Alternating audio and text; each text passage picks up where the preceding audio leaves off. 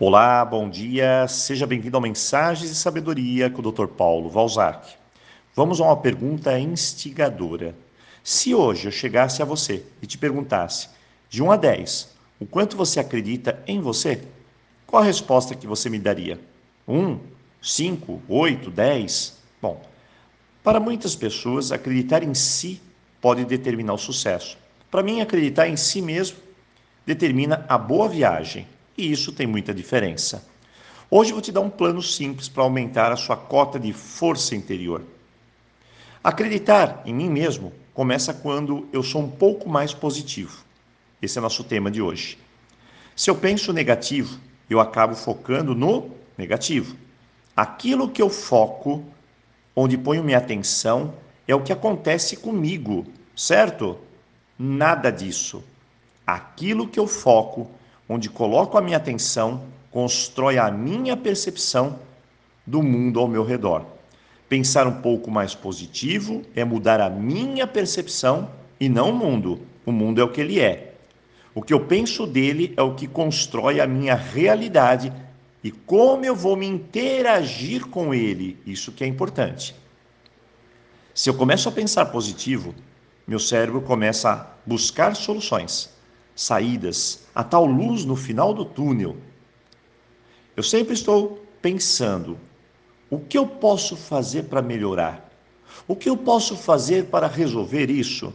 E assim alguns insights chegam, te impulsionam a criar saídas, soluções Acredito no que eu digo. Se eu acalmar minha mente, fizer a pergunta certa e esperar, as respostas vão chegar no momento certo. Às vezes, inclusive, em momentos que nem esperamos. A nossa força se desperta quando temos a curiosidade de saber o que tem lá fora. Essa curiosidade nos liberta da caverna escura. Lá fora que eu digo é pensar fora da caixinha, ou seja, Todos os dias você acorda pensando do mesmo jeito, nos mesmos problemas, nas mesmas dificuldades. O seu cérebro até já sabe o caminho, ele se acostumou a tudo isso.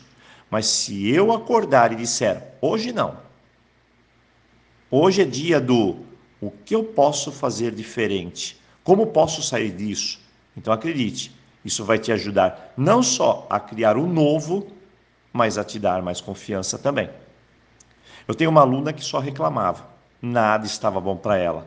Então nós criamos o dia do sim, isso mesmo, um dia da semana que ela deveria deixar de reclamar e parar de dizer é difícil, eu não posso, eu não vou conseguir, eu não quero, comigo nada funciona, e assim começar a participar mais da vida. No começo foi um verdadeiro desafio, afinal, mudar o hábito de sempre estar reclamando e dizendo não a tudo, inclusive a própria vida, não é fácil. No dia do sim, ela se abriu às oportunidades, começou a sentir-se mais viva, confiante. No começo, ela dizia: por que não? Hoje, claramente, ela diz sim e já está progredindo. Ela faz o dia do sim quase todos os dias agora. Talvez você possa começar por aí, a dizer mais sim para você, para a sua vida, para o mundo, e isso só melhora e traz a boa jornada. Eu tenho uma outra aluna que era muito mais resistente. Ela vivia num mundo escuro. E claro, eu sei muito bem que nosso mundo é cheio de desafios, mas a postura com a qual vivemos é que faz a diferença. Para ela, eu usei uma outra estratégia: o dia do não. Pode parecer engraçado, mas de certa forma ajudou também e muito. Não para reclamar, não para criticar, não para a TV, não para brigar, não para se estressar, e assim aos poucos o não foi dando a ela uma forma de sim para viver. Ela dizia que às vezes começava a ficar desanimada, para baixo, então ela gritava não e saía mudando o foco. Só de imaginar isso, eu começava a rir. E assim foi.